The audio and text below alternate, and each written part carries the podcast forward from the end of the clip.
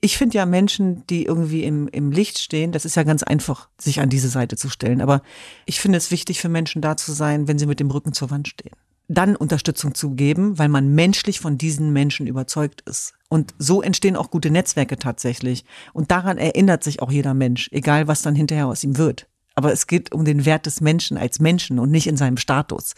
Und folgedessen hatte ich auch nie Angst vor Status. Und die kleine Düsen mit dieser lauten äh, Familienwelt, äh, wo es sehr traditionell zuging, wo ich sehr viel kochen musste und funktionieren, hat sich auch immer weggeträumt in diese Welt, in der wir heute auch zu Hause sind.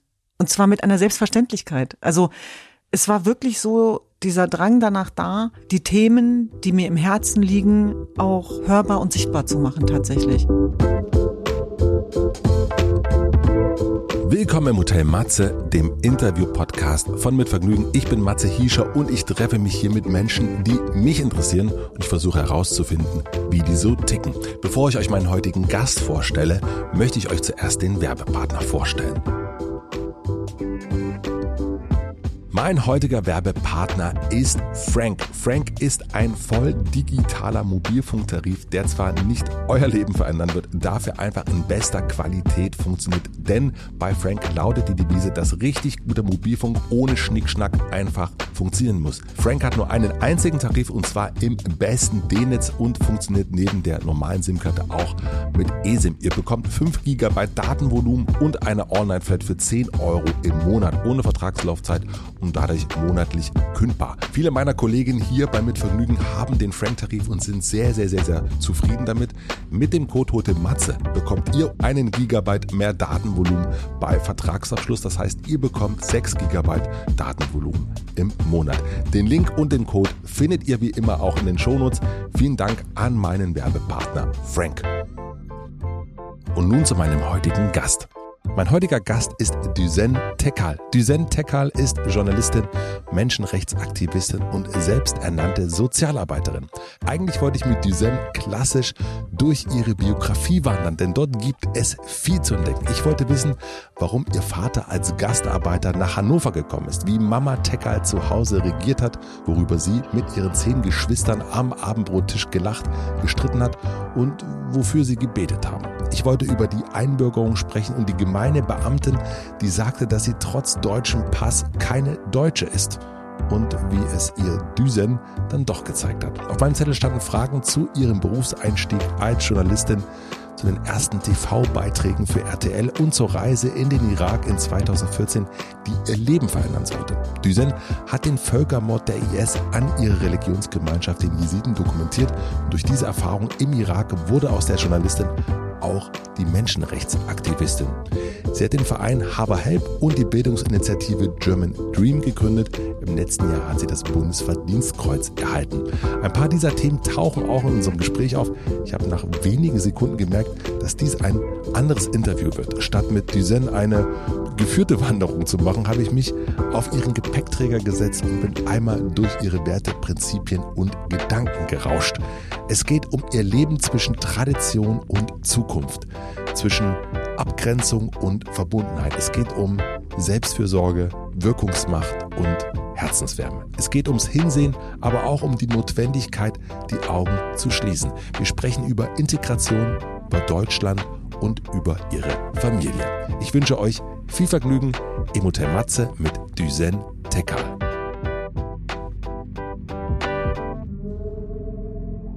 Das hat einen Grund, dass es süchtig macht. Also mir würde das jetzt nicht passieren, weil ich bin keine Grundsatzkriegsberichterstatterin, aber Leute, die das äh, immer machen. Warum macht das süchtig?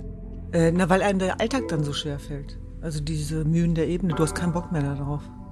Weil du so viel äh, Action hast, weil es so, so, so relevant ist, weil es so darauf ankommt, weil es um äh, entweder oder geht. Und das habe ich schon ganz oft gemerkt. Also, dass ich ganz viele, die ich auch so weltweit kennengelernt habe, äh, dass die äh, im Alltag hängen bleiben können. Also, dass die dann nicht mehr hochkommen oder, ja. oder, oder, dass die einfach, weil sie sagen, mir fehlt irgendwie das, das Adrenalin, Adrenalin auch, die Action. Ja, ja. Aber hast du nicht auch wahnsinnig viel Adrenalin so den ganzen Tag, wenn du so unterwegs bist und von einem zum nächsten und du hast gerade gesagt, als du reingekommen bist, der Krise ist ja eigentlich immer. Ja, ja, genau. Also auf, äh, auf mich trifft das auch nicht zu tatsächlich, weil ich bin ja keine klassische Kriegsberichterstatterin, Ja. sondern ich musste die ja werden, weil es um diesen Völkermord ging an meiner eigenen Religionsgemeinschaft. Das ist der Unterschied. Also ich Ja. war nicht in Ruanda. Ich war auch nicht im Balkan. Und da ist auch ein Völkermord passiert. Und da sehe ich den großen Unterschied. Aber ich habe natürlich sehr viele Menschen kennengelernt, die in dem Bereich tätig sind in den letzten Jahren. Aber dieses Helfen kann doch, glaube ich, auch süchtig machen, oder? Also dieses, das hat ja auch was mit einem, ja, mit einem Wert zu tun. Ne? Also mit dem, was man so schafft. Und wenn man dann alles, was jetzt, ähm, keine Ahnung, Alltag ist, keine Ahnung, in den Supermarkt gehen oder Fernseh gucken oder mit Freunden rumhängen, während man theoretisch Menschenleben retten kann. Ähm, ich ich stelle mir auch das schwierig vor, dann auch wirklich abzugrenzen. Absolut. Also die Mühen der Ebene und dieser Alltag, Normalität ist eigentlich die größte Herausforderung. Also auch für mich als Menschenrechtsaktivistin. Und helfen ist eine komplizierte Sache, tatsächlich. Also ich habe vor allem in den letzten Jahren auch gemerkt, dass während ich sozusagen so ganz vielen Menschen auch geholfen habe, ich mir selber komplett abhanden gekommen bin. Mhm. Das war ein sehr schleichender Prozess. Das war nicht von heute auf morgen, aber irgendwann ist dieser Moment dann natürlich da. Woran hast du das gemerkt? Ähm, an sehr vielen Punkten. Also da gab es auch ein Schlüsselerlebnis. Als meine Eltern nach Berlin gefahren sind, weil sie sich Sorgen gemacht haben um mich, das war vor ungefähr zwei Jahren. Und dann ist meine Mutter zu mir in den Schnitt gekommen, hat ihre warme Hand auf meine Schulter gelegt und hat gesagt, wie lange willst du eigentlich noch das Material von toten Menschen schneiden? Mhm. Ich möchte, dass meine Tochter zurück ins Leben kommt. Da musste ich erstmal schlucken, weil meine Mutter eigentlich sehr streng ist und sehr leistungsorientiert. Und meine Mutter jemand ist, die immer gesagt hat, ihr müsst alles geben. Wenn andere 100 geben, müsst ihr 200 Prozent geben. Ich will nicht, dass die Menschen sich über uns lustig machen. Wir kommen aus einer anderen Region. Äh, wir waren früher die Fremden. Wir sind viele. Und das ging schon damit los, dass sie gesagt hat, ich will, dass die Wohnung sauber ist. Ich will, dass man vom Boden essen kann. Ich will, dass ihr euch benimmt. Ich will, dass ihr alles gibt. Und das hat sehr viel auch mit meinem Background zu tun, dass es bei uns auch keine Ausreden gab. Also es war schon auch immer, das soll jetzt nicht so streng klingen, aber weniger Zuwendungskultur als Funktionierkultur. So, das muss jetzt erledigt werden. Im Gemeinwohl, im Kollektiv. Und ich habe ja zehn Geschwister. Wir sind elf Kinder insgesamt. Und da wurde vieles nicht hinterfragt. Da wurde einfach gemacht. Und dieses Machen, das haben wir von zu Hause. Also ich meine, wir Dieses Machen für andere, machen für die für Gemeinschaft. andere, für die Gemeinschaft. Wir kamen nach Hause manchmal aus der Grundschule und dann standen 20 Leute im Wohnzimmer, die ich nicht kannte. Mhm. Mama, Papa, wer ist das? Ja, die suchen äh, Asyl, die suchen eine Wohnung, die brauchen ein Bleiberecht, die haben Probleme. Und äh, eigentlich waren meine Eltern Menschenrechtsaktivisten, ohne das je gewusst zu haben, glaube ich, jetzt im Nachhinein. Mhm. Und ich weiß noch, als wir den Verein irgendwann gegründet haben, 2014, dass mein Vater zwischendurch kam und gesagt hat, ich möchte, ähm, dass, ihr- dass ihr mich mit einbindet, weil ich bin der Menschenrechtsarbeiter. Also das dann so umschrieben, mehr oder weniger. Aber es, es war tatsächlich so, dass das sozusagen auch so eine äh, Wurzel ist, die uns da mitgegeben worden ist. Und das hat natürlich ganz viel mit meiner eigenen Religionsgemeinschaft zu tun. Also wenn, Jesidisch. Genau, jesidisch. Und zwar deswegen, weil diese Religionsgemeinschaft eigentlich seit Bestehen ähm, verfolgt wird und in ihrer Existenz bedroht wird und weil wir verfolgt werden, seitdem es uns gibt. Und wenn du dir dieser Identität bewusst bist, dann weißt du, wer du bist, du weißt aber auch, wer du nicht sein willst und du weißt vor allem, dass nicht selbstverständlich ist, noch nicht mal das Leben. Und deswegen waren meine Schwestern und ich viele Jahre im Überlebensmodus in Deutschland, obwohl wir in Sicherheit waren. Aber wir dachten, dass wir im Ausnahmezustand sind.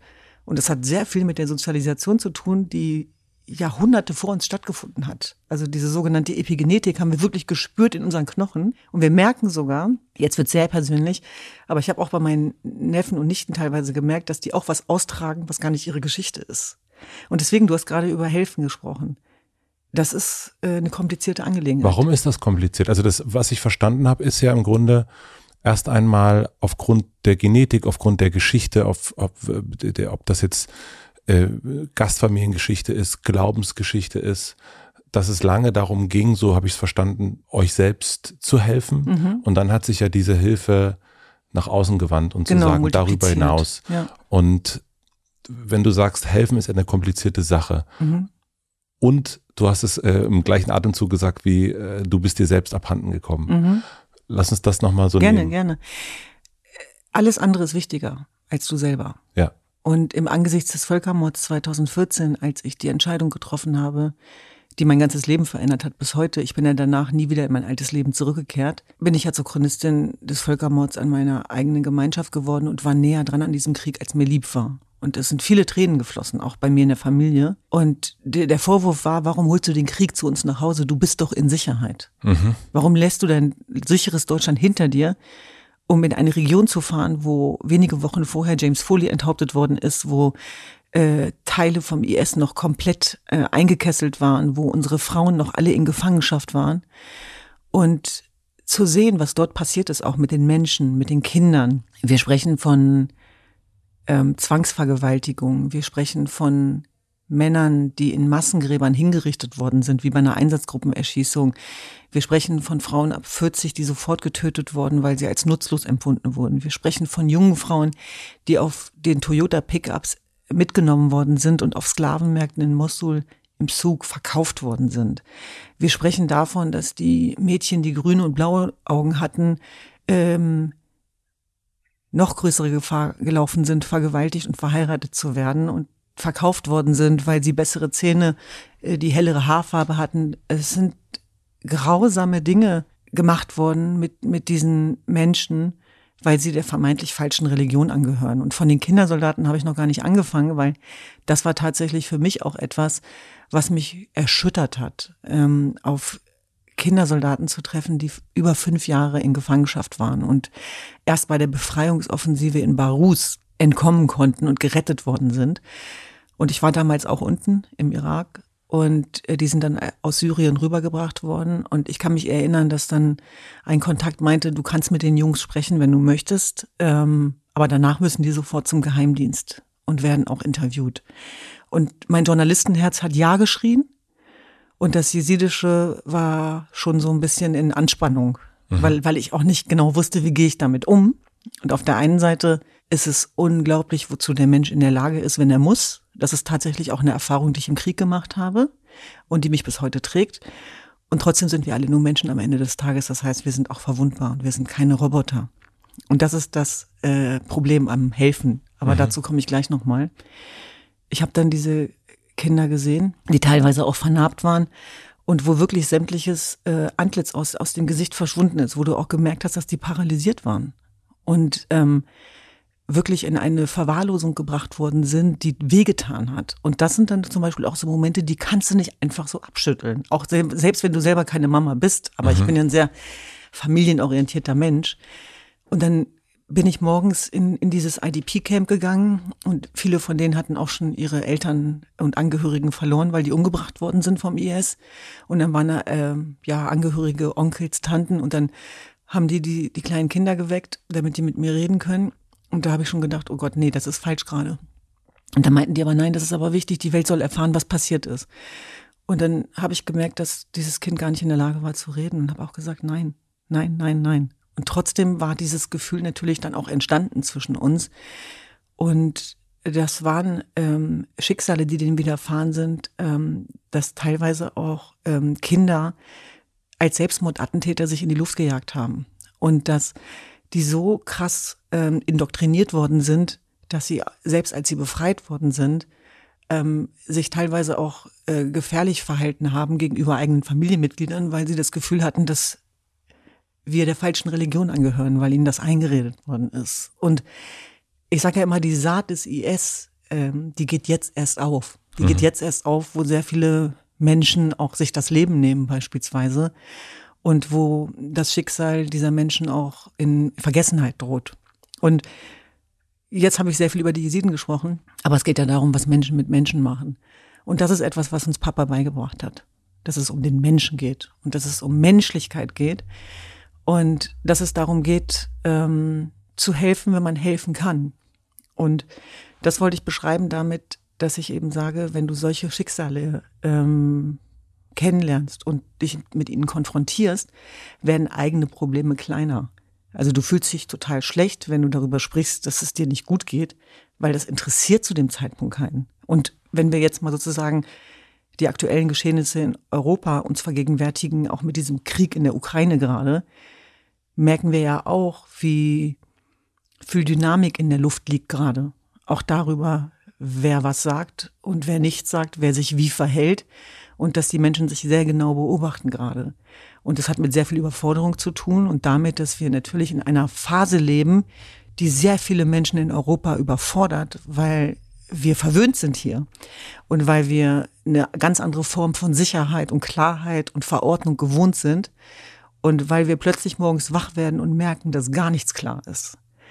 Und das ist natürlich auch äh, ein Auslöser dafür ist natürlich auch Krieg. Mhm. Und die Tatsache, dass Menschen sterben und dass wir mit Bildern konfrontiert werden, die wir nicht aus dem Irak oder Syrien kennen, sondern dass es 1100 Kilometer von hier entfernt kennt und äh, passiert. Und jetzt sage ich was Ketzerisches. Dieser Schmerz, den, den viele Menschen auch in meinem Umfeld gerade erleben, den kenne ich schon. Ja, ja. Aber wir hatten, wir hatten den singulär. Und jetzt, jetzt haben wir den alle gemeinsam. Und für uns ist das auch ein Momentum, wo wir auch ganz gezielt wieder an, an Menschlichkeit appellieren zu sagen, öffnet eure Herzen und Köpfe auch über die europäisch-christlichen Nestränder hinaus für den weltweiten Schmerz und lasst uns gemeinsam ähm, dafür kämpfen, dass diese Welt eine gerechtere wird, auch wenn das pathetisch klingt. Aber es ist meine tiefe Überzeugung, nachdem ich persönlich mit meinen eigenen Augen gesehen habe, was Krieg anrichtet. Und das ist ja das Makabere daran, dass wenn du sowas selber erlebt hast und wenn du Betroffene sprichst und siehst, das sind die Letzten, die es wagen würden, zumindest am Anfang Feindbilder zuzulassen oder sich in so Spaltungsdynamiken wiederzufinden. Die haben eine Weisheit durchlaufen müssen durch diese krassen Erlebnisse, die ihnen widerfahren sind, die sie auch aus meiner Sicht ähm, zu verantwortungsvollen Menschen machen können. Aber wie schützt du dich in dem Moment? Also, weil du, wir sind eingestiegen bei der warmen Hand deiner Mutter und wenn wir jetzt sozusagen deine Reise angucken und, wir gehen gleich da nochmal so ein bisschen durch, dass man es nochmal ein bisschen die einzelnen Punkte nachvollziehen kann. Krise ist immer, hast du gesagt. Letztes Jahr äh, war es Afghanistan. Du hast dich da auch sehr eingesetzt und hast da viel darüber gesprochen. Jetzt ist die Ukraine ähm, du bist heute zu spät gekommen, weil du, äh, weil du geholfen hast, dass ähm, Geflüchtete geimpft werden. Und, und ich frage mich, dass ich, ich frage das deshalb, weil es ja auch wichtig, also wir werden immer mehr, es wird jetzt immer mehr Menschen geben, die sich auch verpflichtet fühlen. Und jetzt merkt man das ja auch gerade an diesem Konflikt, dass viel mehr Berliner, Berlinerinnen, als ich das bisher erlebt habe, irgendwie sagen, wir, wir helfen. Und wie, wie vergisst du dich nicht selbst in dieser Zeit? Also ich habe mir tatsächlich Hilfe geholt. Aha. Und das war dann auch die Wendung in meinem Leben. Also ich habe das sehr viele Jahre verdrängt und war sogar stolz darauf, dass ich diesen Roboter-Modus hatte. Diese Leistung. Genau. Mhm. Und ähm, bin dann tatsächlich auch dadurch, dass ich die Menschenrechtsorganisation gemeinsam mit meinen Schwestern gegründet habe, auch konfrontiert worden mit der Lebenswirklichkeit. Und desto hörbarer wir wurden, ähm, desto leiser wurde eigentlich ich äh, im du Privaten. Mhm. Ja, ja, das kann man so sagen. Und dann fielen, wie gesagt, auch so Sätze von meiner Schwester wie, wenn ich gewusst hätte, was für einen hohen Preis wir dafür bezahlen müssen, dann, dann würde ich mir das alles nicht wünschen. Und da habe ich dann so gemerkt, oh Gott, äh, die verlieren gerade den Respekt vor dir als Schwester. Ja. Und es geht am Ende darum, ähm, dass wir, und das ist jetzt sehr persönlich, aber das hat, glaube ich, auch sehr viel mit Selbstliebe tatsächlich zu tun und damit auch ähm, sich selber zu wertschätzen. Und was ich dabei gelernt habe, ist, dass das schlechte Gewissen weder den Lebenden noch den Toten hilft. Und dass man guten Gewissens auch in ein gutes Leben gehen kann und dass man sich selber nicht dafür bestrafen muss für das Leid dieser Welt und dass es einen Unterschied gibt zwischen Mitgefühl und Mitleid. Also, dass wir sehr viel Mitgefühl haben dürfen, aber dass Mitleid schon toxisch werden kann. Und zwar dahingehend, wenn wir glauben, dass wir anderen Menschen helfen können können wir das wirklich? Wir können eigentlich gar nicht helfen. Also wir können Menschen begleiten, äh, wir können Prozesse verändern, wir können Selbstwirksamkeit sinnstiftend einsetzen. Aber ich glaube, dass all das auch trotzdem begrenzt ist. Und natürlich geht es darum, auch selber Holz nachzulegen für die eigenen Reserven, weil man ja sonst nicht mehr leistungsfähig ist, ist jetzt falsch natürlich, weil das wieder dann bestätigt, äh, dass das ein Teil ist, der dazu geführt hat, dass ich dann irgendwann selber nicht mehr konnte. Ähm, aber ich habe gelernt, damit umzugehen. Und zwar dahingehend, dass ich eben auch sage, wenn ich auf äh, Ende der Woche sozusagen auf meine Bilanz blicke, mir die Frage stelle, was hast du für dich getan? Mhm. Und wenn das nicht mit ähm, guten Antworten belegt oder, oder unterlegt ist, dann war es keine gute Woche. Egal, was ich alles erreicht und bewegt habe. Und das wird ja auch wieder gespiegelt. Und trotzdem, wenn, wenn dich das nicht erreicht, weil du für dich zu wenig getan hast, dann ist das ein Thema. Und ich glaube, das ist eins, was, was ich auch sehr gerne teilbar mache, weil ich natürlich auch merke, dass da sehr viel Solidarität gerade da ist. Und das merken wir auch in unserem ganzen Umfeld mit den Freunden, die wir haben, auch sehr viele Künstler und Sänger und Schauspieler da, ja dabei, die sich auch sinnstiftend einbringen und ähm, wo jetzt gerade auch sowas wie ein Movement entsteht, sage ich mal, dass es auch braucht tatsächlich. Also äh, es gibt ja sehr viele, die dann immer sagen, nee, das nützt alles nichts. Also wenn wir so denken würden, hätten wir nichts in unserem Leben erreicht. Mhm. Und es sprach alles gegen das Leben, was wir heute haben. Und das fängt schon bei der Selbstbestimmung als Frau und unserer Freiheit und Sicherheit an. Deswegen sage ich es nochmal, ich bin fest davon überzeugt, dass wir sehr, sehr, sehr viel verändern können, anstoßen können. Und diese, diese Arbeit hat bei mir, toi, toi, toi, bis heute nie dazu geführt, dass ich mich unmächtig oder hoffnungslos gefühlt habe. Und ich kann dir nicht beantworten, woran das liegt. Vielleicht hat das was mit dieser psychischen Widerstandskraft zu tun, meiner Oma oder der Kultur, aus der ich komme. I don't know.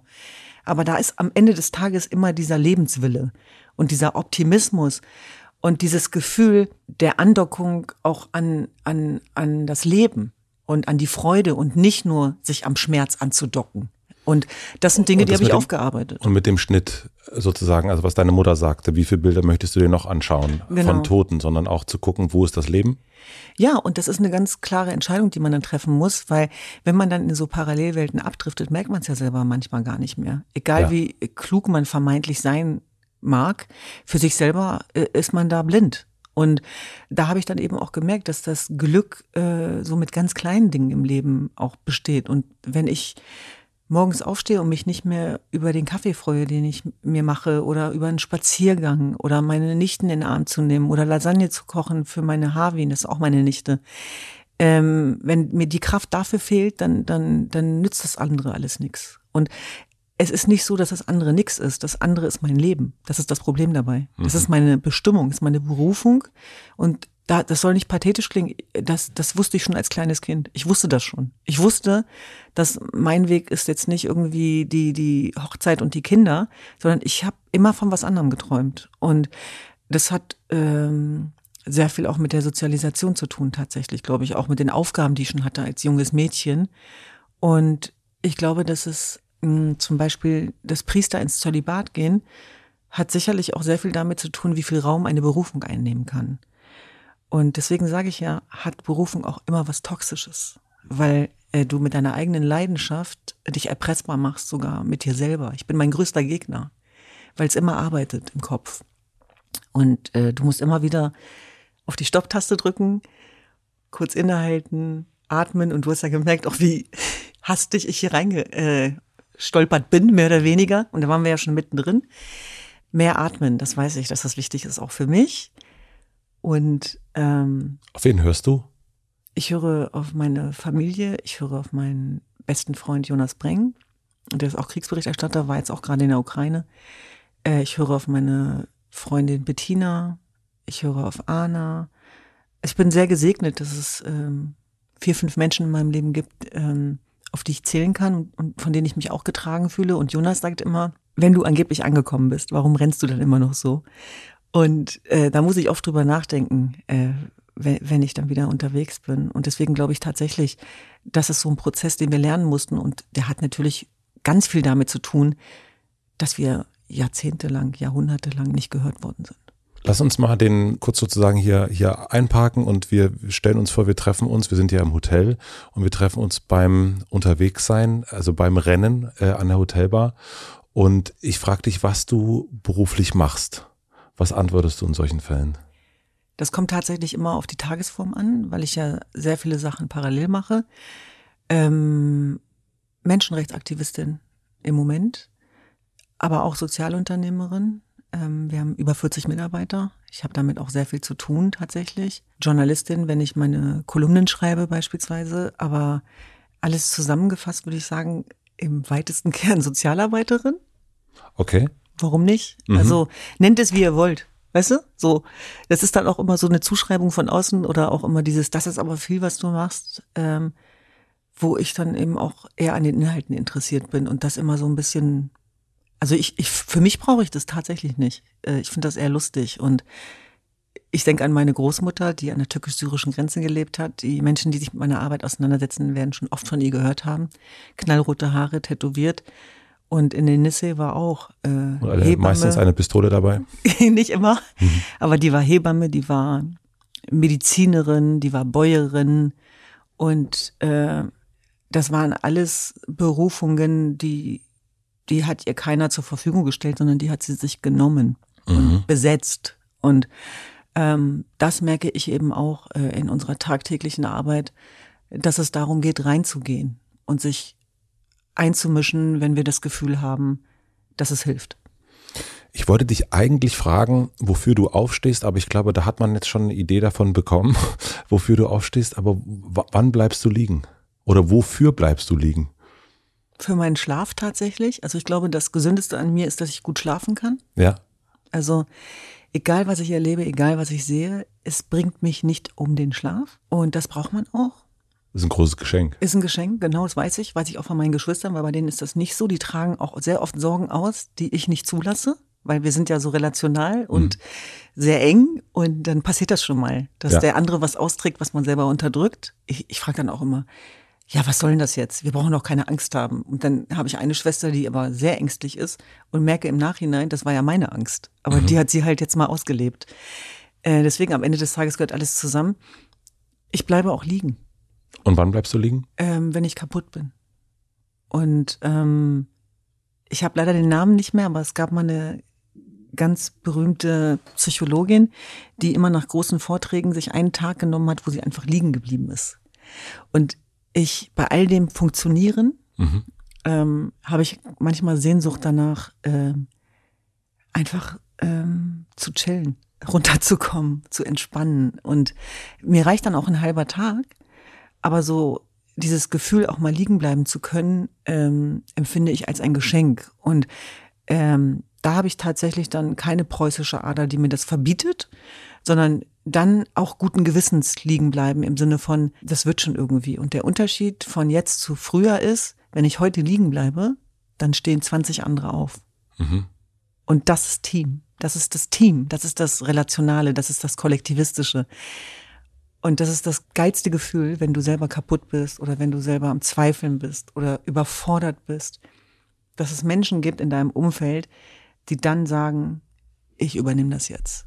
Mach, ich liebe auch den Satz, ich kümmere mich. Ich kümmere mich. Das Ich ist, liebe diesen Satz. das oder ist sehr oder gut, ja. ich kümmere mich. Ich kümmere mich. Also ich liebe das einfach. und du äh, kannst dann aber auch vertrauen, du weißt, die Person kümmert sich.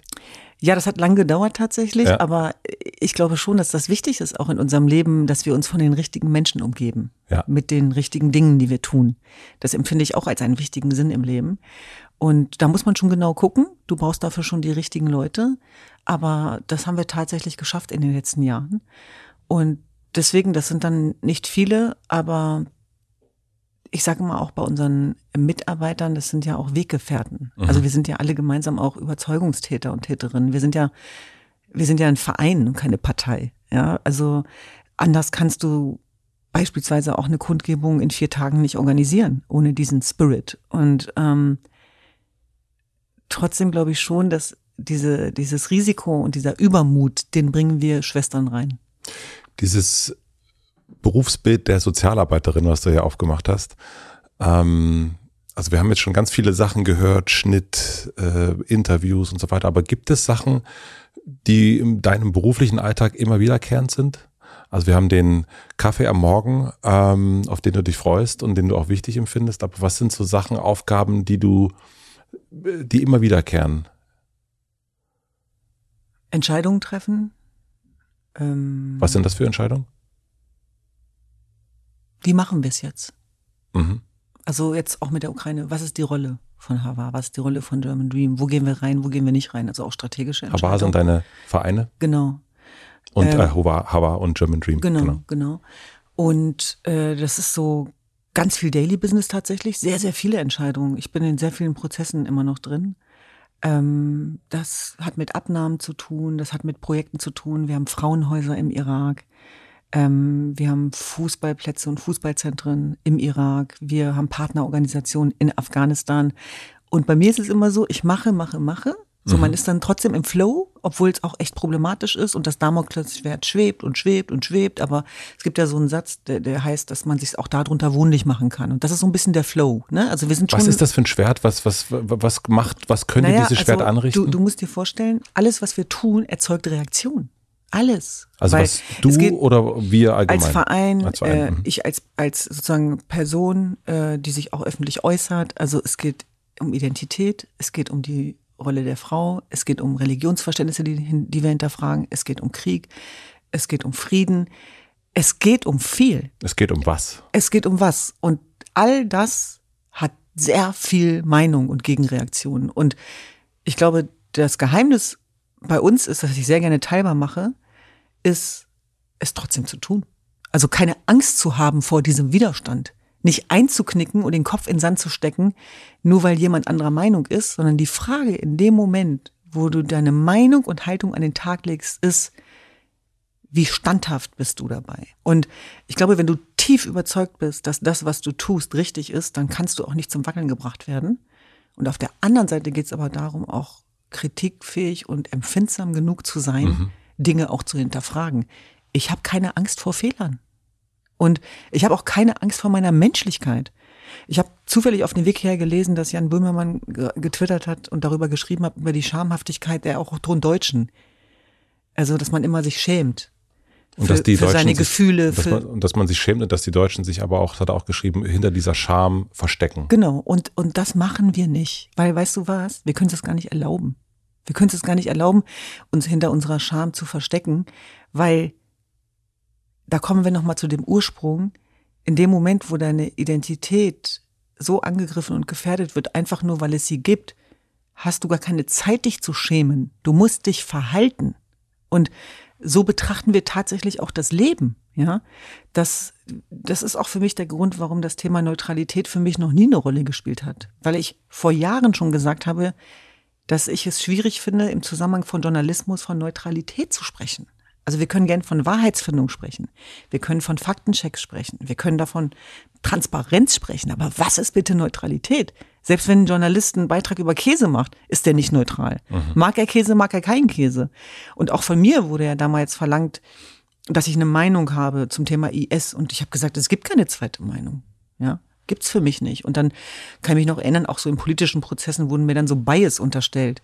Die hat Bias, die ist pro dies und anti das. Und wo ich dachte, hoffentlich bin ich das. Mhm. Hoffentlich. So. Und, und das ist so etwas, wo ich schon das Gefühl habe, dass wir ein Stück weit mutiger sind.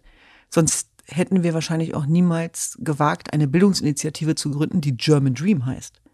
Und gerade vor dem Hintergrund auch unserer äh, gemeinsamen deutschen Historie und für mich war wichtig, dass es für die Überwindung von German Angst einen German Dream braucht und dass wir den nur gemeinsam erreichen. Und wir sind ein Produkt der Solidargemeinschaft. Und ich bin dankbar dafür, in diesem Land zu leben. Und das hat nichts mit der Rolle des Bittstellers zu tun. Ich liebe dieses Land und dazu stehe ich. Und wer damit ein Problem hat, der kann sich ja gern an mir reiben. Dann diskutieren wir ein bisschen darüber. Und das heißt nicht, dass ich blind bin für den Rassismus, den es hier gibt. Und das heißt nicht, dass ich mich nicht verhalte zu Hanau. Und das heißt nicht, dass es wichtig ist, immer wieder zu sagen, Migrant Life Matters. Mhm. Ja, die Menschen, die in Hanau gestorben sind, waren ja keine Schwarzen. Die sahen aus wie der Sohn beispielsweise von Serpil Ünver. Migrant Life Matters. Das, das ist wichtig hier in diesem Land. Und dass jeder Mensch das äh, Recht hat auf ein würdevolles Leben. Und dass es nicht sein kann, dass wir Menschen mit sichtbarer Migrationsgeschichte das Deutschsein absprechen. Aber all das, was ich tue, folgt natürlich auch der Logik von Teilhabe, Zugehörigkeit und von Frieden im weitesten Sinne. Wenn alles gut ist, haben wir auch nichts zu tun. Aber solange das nicht der Fall ist, müssen wir weiter stören ich sage mal so, das wird noch eine Weile, also Krise ist immer, ne, den, den Satz merke ich für heute, dass du liegen bleiben kannst. Ähm, ich glaube, weiß ich nicht, ob das irgendwann so passieren wird, also von außen quasi. Bist du stolz darauf, deutsch zu sein? Ich, ja, ich bin das und ich weiß, dass das Wort Stolz natürlich sehr negativ behaftet ist. Und es geht natürlich auch immer darum, äh, um das Zufallsprinzip und Schicksal und man kann ja nichts dafür, wo man herkommt und was man ist. Aber vielleicht kann ich sagen, ich, ich, ich bin stolz darauf, in diesem Land zu leben. Und ich empfinde tatsächlich sehr viel Verantwortung auch dann für dieses Land. Und da habe ich schon dieses kennedische Prinzip, was kann ich für mein Land tun? Und was kann das Land aber auch für mich tun? Also Mhm. ich sag mal, ich würde mir wünschen, mich von Sätzen zu verabschieden meiner Mutter, wenn die Allmanns 100 Prozent geben, musst du 200 geben. Ich wünsche mir jetzt auch für die nächste Generation, dass sie genauso viel und wenig geben muss wie alle anderen. Und der German Dream ist nicht nur ein Leistungsversprechen, das wäre zu billig. Und da würden wir unterscheiden in gute Migranten, schlechte Migranten, sondern es geht ja darum, um seiner Selbstwillen akzeptiert zu werden, selbst wenn ich die größte Versagerin bin, bin ich trotzdem Teil dieser Gesellschaft.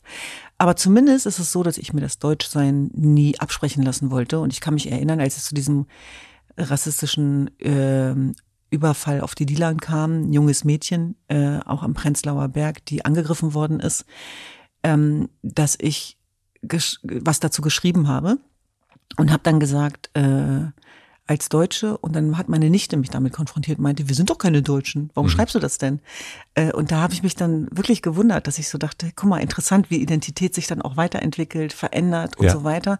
Und habe ich gesagt, wie kommst du da drauf? Und hat sie gesagt, na ja, also wenn, wenn ich jetzt an dieser Haltestelle bin, dann könnte mir das ja auch passieren, weil die Dealer, die sieht mir total ähnlich. Also ich bin ja keine Deutsche. Und da habe ich gedacht, hast du recht, ne? Kann ich jetzt auch nicht so richtig was drauf antworten. Aber was ich damit eigentlich immer zum Ausdruck bringen wollte, war, ich lasse mir doch von denjenigen, die ein Problem damit haben, dass ich mich als Deutsche definiere, das Deutschland nicht absprechen. Oder was macht dich deutscher als mich? Und letztlich geht es natürlich genau darum, auch über diese nationalen Zuschreibungen hinaus zu definieren, wer wir, was uns ausmacht, auch im Innersten und im tiefen Kern.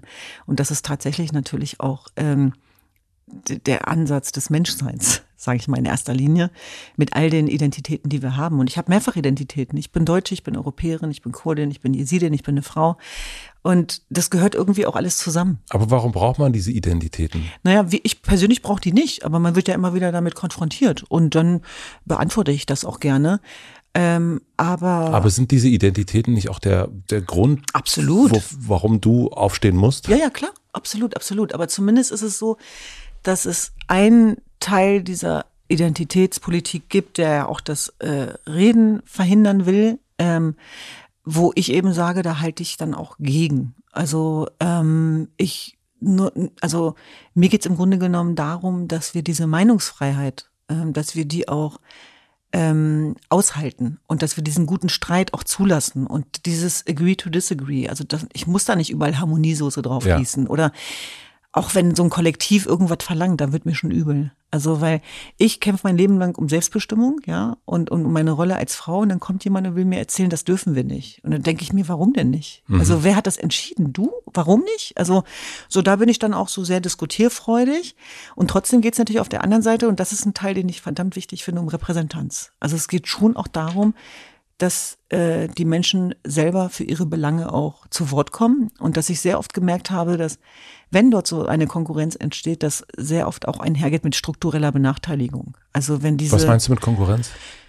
naja, es gibt ja schon auch gerade in dieser ganzen Identitätsdebatte auch immer wieder Themen darüber, wie wir uns selber definieren, wer was zu was sagen darf, ähm, dass nur Betroffene sprechen dürfen über das, was ihnen äh, passiert, halte ich für falsch tatsächlich. Also mich hat das sehr traurig gemacht, dass äh, beispielsweise die Jesiden damals die einzigen waren, die diesen Völkermord äh, in die Welt hineingeschrien haben. Und ich bin dankbar für jeden, der sich damit mit committet. Und ich habe nicht den Eindruck, dass jemand, der Migrationshintergrund hat, jetzt die interkulturelle Kompetenz gepachtet hätte und dass Deutsche dazu jetzt nichts mehr sagen dürfen. Sondern im Gegenteil. Ich sage ja, dass es um eine ähm, ja, Einwanderungsgesellschaft der vielen geht und dass es um Migrationspolitik für das Land geht und nicht für Migranten tatsächlich. Also da geht's ja nochmal auch um einen ganz anderen gesellschaftlichen Zusammenhalt. Und deswegen, bei all unseren In- Initiativen kann auch jeder mitmachen. Also äh, selbst die Menschenrechtsarbeit bei Hava Help, die auf der Asche des Völkermords an unserer Religionsgemeinschaft gegründet wurde, hat heute nur multiethnisch und multireligiöse Häuser. Und darauf bin ich stolz, dass wir, wenn wir es im Irak geschafft haben, ein Frauenhaus zu etablieren, wo Jesidinnen mit Musliminnen koexistieren. Was gibt's denn dann hier zu meckern? Ja. Und deswegen sage ich ja, das immunisiert halt auch, das priorisiert auch. Und das macht mich tatsächlich manchmal ein bisschen müde. diese Diskussionen, die dann stattfinden, so als, auf, als Nebenschauplätze, die dann aufgemacht werden, wo ich manchmal denke, Leute, Leute, Leute, Leute. Aber warum ist das so? Also warum wird, also ich meine, wir haben ja, äh, ich bin evangelisch äh, groß geworden, meine Frau katholisch und selbst da gab es schon, wie macht ihr das dann bei der Hochzeit? Mhm. Ich so, hä? Was ist, das, was ist das für eine Frage? Also verstehe ich nicht. Aber warum wird so viel aus Glauben gemacht? Also und auch im, im Extremfall beim jesidischen Glauben, bei deiner Glaubensgemeinschaft, warum wird, warum möchten Menschen, dass die diese Glaubensgemeinschaft zerstört wird, dass die nicht mehr existiert. Also dass man sagt, wir bringen jetzt diese Männer und diese Frauen, die bringen wir um. Mhm. Also ich mhm. war, kann das, das, nicht begreifen. Ja, war das Machiavelli, der mal gesagt hat, jede politische Rede ist religiöse Rede, jede religiöse ist politische. Das weiß ich nicht. So, es geht, mhm. es geht natürlich um was ganz anderes. Mhm. Warum und, geht's? Und Religion, das klingt jetzt grau, also ich weiß nicht, kann man das so sagen? Aber mein alter Professor hat immer gesagt, ich weiß nicht, das ist aber schon zu krass, ich weiß nicht, ob ich das so sagen kann, aber ähm, wie kann ich das noch besser ausdrücken? Aber eigentlich hat er gesagt, Religion wird zur Hure der Politik gemacht. Das ja. hat er gesagt. Ich zitiere ihn nur. Er lebt nicht mehr. Gott hab ihn selig. Ich habe sehr viel von ihm gelernt, Karl. Und das ist eben dieser Punkt, dass wir da ganz, ganz genau aufpassen müssen, wenn mit Religion argumentiert wird. Und das hat natürlich was mit Identität zu tun. Und ich glaube, dass es auch sehr wichtig ist, anzuerkennen, dass Religion identitätsstiftend ist und ja. sein darf und sein muss und auch ein Ort der Spiritualität sein kann. Aber in dem Moment, wo Religion als alleiniger verhaltensbestimmender Faktor entschieden wird, dann wird's auch gefährlich. Und dann kollidiert es tatsächlich auch mit anderen Wertesystemen. Und ich sage mal, die großen Religionen, die abrahamitischen, haben natürlich auch gemeinsam, dass es äh, darum geht, naja, dieses, dieses, dieses Verhältnis zwischen Himmel und Hölle und letztlich eben auch ähm, man über Angstpädagogik da sehr viel bewegen kann. Und ich sage mal, das war im Christentum, ist das nicht lange her, dass äh, Gottes Wort über Menschenwort stand. Und erst im Laufe der Säkularisierungsprozesse mhm. hat das abgenommen. Und das ist aber nicht bei allen Religionen so. Und dass es letztlich da auch um Traditions- und Religionsverständnisse geht, die dann so ausgelegt werden, dass sie eben benutzt werden können. Und das ist äh, die alte Geschichte, seitdem es Menschen gibt. Also dass es sozusagen auch Kriegsführer sich immer wieder diese religiösen Unterschiede zunutze machen, äh, um, Krieg um, zu führen. Um, um Krieg zu führen. Selbstverständlich, das war im Balkan dasselbe. Mhm. Ja? Das sind ja Nachbarn gewesen, die dann plötzlich aufeinander losgegangen sind. Und auch bei uns war es ja so, wer ist denn der IS? Ja, wer ist das denn? Also mhm. das waren ja wirklich Menschen, mit denen ähm, man aufgewachsen ist ähm, mit dem man zur Schule gegangen ist, wo man das Brot geteilt hat, die sich plötzlich dieser Mörderbande angeschlossen haben und gesagt haben, ihr seid Ungläubige, ihr seid Teufelsanbeter. Und ähm, diese Legenden äh, kamen zustande durch die strikte Weigerung beispielsweise der Jesiden zu konvertieren. Und es ist eines der ältesten Religionen des mittleren Vorderen Orients. Und trotzdem geht es nicht darum, jetzt so zu tun, als wenn das die einzig perfekte Religion wäre. Im Gegenteil. Also dann würde ja nichts von dem äh, Sinn machen, ja. von dem, was ich mache ich kann mal so unter uns sagen, meine größten Kämpfe hatte ich tatsächlich in meiner eigenen Religionsgemeinschaft. In, in deiner Moment, Familie. Zum Beispiel, aber auch in der Kultur, aus der ich komme, nämlich in dem Moment, wo ich entschieden habe, dass ich für mich selber entscheiden will. So, dass du dich nicht sozusagen verheiraten selbstbestimmtes lässt, Leben, genau. dass du oft in Diskus gehen genau. willst und all dass das, du all äh, das. als, als Frau auch sagst, ich äh, gehe studieren. Zum Beispiel, also alles, was so ganz normal ist äh, für, für deutsche Verhältnisse, war bei uns eben nicht normal. Und ähm, das war nicht gerne gesehen. Und ich kann mich auch noch erinnern, bei der Vereinsgründung, bei uns läuft das ja dann so, dass der Vater angerufen wird immer noch, dass es sehr viele Anrufe bei meinem Vater gegeben hat. Sagt deiner Tochter, sie soll das lassen. Und ähm, es ging natürlich um Macht, es ging um Machtdynamiken, es ging um Besetzungen von Themen. Und da habe ich eben auch was gelernt. Wenn man mir sogar als Angehörige dieser Religionsgemeinschaft, äh, die gerade angegriffen wird, das Rederecht absprechen will, also dann zeigt das ja, wie absurd die ganze Geschichte ist. Das heißt, immer dann, wenn man nicht weiter weiß und wenn man Macht ausüben will, wird man genau in diese Kerbe gehen. Das habe ich gelernt. Und als Erklär mir das nochmal, was, du, was du meinst. Naja, es ging so ein bisschen darum, so, äh, es reichte nicht nur, dass ich Jesidin bin, sondern ich war die falsche Jesidin. Okay. Weil ich kam ja aus Deutschland. Ich war mhm. ja viel zu liberal. Ich mhm. war ja zu modern. Ich verstehe ja nicht, was mit den Frauen da passiert, weil ich komme ja nicht aus dem Irak. Und das passiert sehr oft mit uns Frauen tatsächlich in dem Moment, wo wir Räume besetzen wollen. Und generell oder in, im jesidischen? Generell. Also ich würde Kontext. sagen, es ist erstmal ein generelles Thema und dieses Thema wird natürlich potenziert mit jedem ähm, mit jeder Identität, die noch hinzukommt, erschwerend. Ja. Und trotzdem finde ich es ganz wichtig, das ist auch ein wichtiges Thema generell, nicht in so einer Opferexistenz zu verharren. Also es gäbe genug Gründe zu sagen, als Minderheit in der Minderheit finden wir, denken wir. Aber dadurch, dass ich da selber so sensibilisiert empfindlich bin, finde ich es total wichtig, den Punkt zu beleuchten, wo wir aus dieser Ohnmacht rausgehen. In, den, in, in, in, die, in die Verbindung tatsächlich, in die strukturelle Gleichberechtigung. Und da ist Wut nicht gut aufgehoben. Und deswegen, Sondern, was ist dann aufgehoben? Was, na, was, es, geht, was? es geht schon auch immer wieder darum, äh, dass ein gesunder Ärger, den wir Menschen haben, oder auch eine Frust, sehr sinnstiftend eingesetzt werden kann. Und nichts von dem, was ich heute mache, wäre denkbar ohne die richtige Portion Wut und Frust. Und dann muss das sich aber auch auflösen, weil sonst wird's toxisch tatsächlich. Also Wut oder Ärger über einen Dauerzustand ist ungesund. Das wissen wir. Und aber im richtigen Moment, wenn ich mich im richtigen Moment ärgere, dann kann das ein ganz wichtiger Indikator sein. Dann sollte ich da auch hinhören. Also dann sollten wir das nicht unterdrücken nach dem Motto, nein, ich muss in meinen Zen gehen, ich bin erleuchtet, ich darf nicht wütend sein, sondern warum bin ich wütend? Und ist das vielleicht berechtigt? Und dann sich aber auf den Weg zu machen. Und das ist auch so ein bisschen dieser Punkt, wo ich sage, sachliche Kritik sehr gerne, aber Kritik der Kritik willen, weil sich Menschen selber nicht auf den Weg machen, muss halt abperlen, damit wir uns nicht von unserer Arbeit abhalten lassen.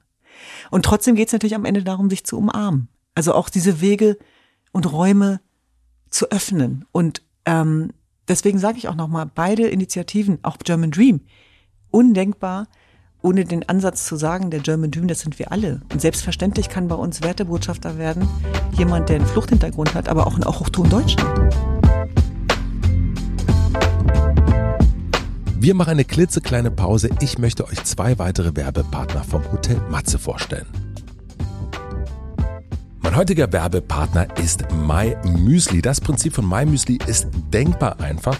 Egal ob knusprig, fruchtig, schokoladig, vegan, ihr entscheidet selbst, was euer perfektes Lieblingsmüsli ist. Mein perfektes Müsli ist aktuell das Raspberry Dark Choc Müsli. Ich sage nur Kakao, Quinoa Crunchy mit zartbitter Schokoplätzchen, süßen Himbeeren und Kokosblütenzucker-Schokolade. Dafür stehe ich sehr, sehr gerne auf. Das Ganze vegan und ohne Kristallzucker.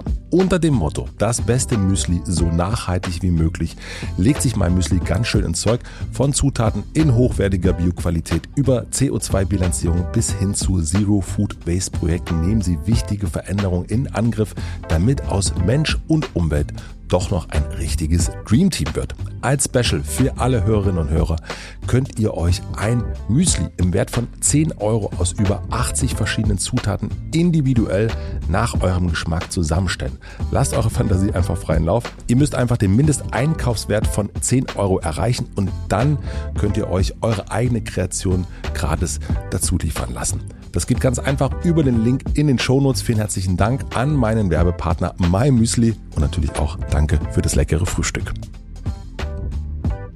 Mein heutiger Werbepartner ist die Koro Drogerie. Und das freut mich sehr, denn ich bin auch ein Hardcore-Nutzer von Koro, könnte man sagen. Wenn ihr euch auffragt, wieso Lebensmittel in winzigsten Packungsgrößen abgefüllt werden und weshalb gute Qualität und faire Preise scheinbar unvereinbar sind, dann seid ihr bei Koro an der richtigen Adresse. Die fragen sich das nämlich auch und denken deshalb den Handel komplett neu. Koro hat es sich zur Aufgabe gemacht, haltbare Lebensmittel wie Superfoods, Trockenfrüchte, Nüsse und Snacks direkt vom Produzenten zum Verbraucher zu bringen und importieren deswegen hauptsächlich direkt.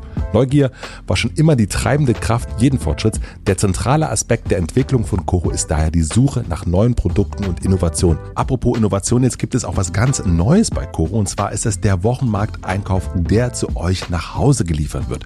Koro sorgt für euch mit dem besten Obst und Gemüse und garantiert natürlich dabei Frische und Vielfalt. Koro arbeitet hier auch zusammen mit den Partnerinnen und Partnern aus der Landwirtschaft und stellt euch jede Woche die optimale Box zusammen, angepasst an euch und an die saisonalen Gegebenheiten. Das nennt sich Koro Fresh. Probiert Koro unbedingt mal aus. Für euch gibt es nämlich bei eurer nächsten Bestellung 5% Rabatt auf das gesamte Sortiment, wenn ihr den Code HOTELMATZE, das wird groß und zusammengeschrieben, eingebt. Den Link und den Code findet ihr wie immer in den Shownotes. Vielen herzlichen Dank an Koro Drogerie für die Werbepartnerschaft. Und nun zurück zu Düsen Tekal. Wie hast du diese Umarmung zu deinen Eltern hinbekommen? Weil letztendlich hast du gesagt, ja auch der größte Konflikt war genau der in deiner eigenen Glaubensgemeinschaft. Und deine Mutter hat dich, ähm, dein Vater ist von der Türkei hergekommen, du bist das erste Kind der Familie, das hier in Deutschland geboren wurde und deine Mutter hat dich, äh, hat dich dann auch immer sozusagen, hatte, was ich gelesen habe, du hast Deutschland in unsere Familie gebracht, war sehr streng, haben wir schon gehört auch. Ähm, aber wie hast du es geschafft, dass deine Mutter und auch dein Vater, obwohl du dein Ding gemacht hast, obwohl du hingeschaut hast, obwohl du äh, im Schnittraum saßt und all die Sachen gemacht hast, äh, in Diskus gegangen bist, wie hast du es hingekriegt, dass ihr jetzt doch, dass sie dich begleitet haben, als du dein Bundesverdienstkreuz bekommen hast? Und ich habe mir das Foto angesehen und, und ich sehe den Stolz äh, in den Augen äh, der beiden. Wie hat diese Umarmung stattgefunden? Und ich glaube, die ist auch universell, glaube ich. Die hat auch gar nicht nur mit Zuwandererfamilie, Gastarbeiterfamilie, Migrationsvordergrund und irgendwas zu tun. Ich glaube, das kennen wir alle, dass man irgendwann geht und irgendwann wiederkommt. Aber äh, bei euch ist es vielleicht ist dieser Graben nochmal noch mal extra breit. Also die, die Liebe zu meinen Eltern ist für mich das größte Geschenk. Also das ist das eines der größten Geschenke in unserem Leben. Und unserem Leben in, von meinen Schwestern auch. Ja. Von meinen Schwestern. Und dass dieses Foto, was du gerade ansprichst, zustande gekommen ist, war ein langer, langer Weg. Das stimmt tatsächlich. Mhm. Und ich glaube, dass es sehr viele Menschen daran erinnert, wer wir sein können, äh, wenn wir es schaffen, trotz aller Unterschiede in die Umarmung zu gehen tatsächlich. Und ich habe das gemerkt an den Rückmeldungen, weil das Foto so viele Menschen berührt hat. Und das hat mich dann nochmal berührt, dass ja. so viele berührt waren. Und Deswegen habe ich diesen Preis ja auch stellvertretend entgegengenommen für ganz viele Kinder, also auch Kinder von, von Migranten oder Arbeiterkindern. Ähm, und das, das, mein größtes Geschenk war nicht das Bundesverdienstkreuz, sondern das Bundesverdienstkreuz in Empfang zu nehmen mit meinen Eltern. Ja. Also wir quasi äh, als die anderen, die Fremden, die nicht dazugehören, so haben wir quasi losgestartet hier in diesem Land. Und am Ende entsteht dann dieses Foto und das ist so stellvertretend tatsächlich. Äh, am nächsten Tag muss man das alles vergessen, um weiterzumachen, ist klar. Trotzdem musste ich und wollte ich auch kurz innehalten und diesen Moment genießen.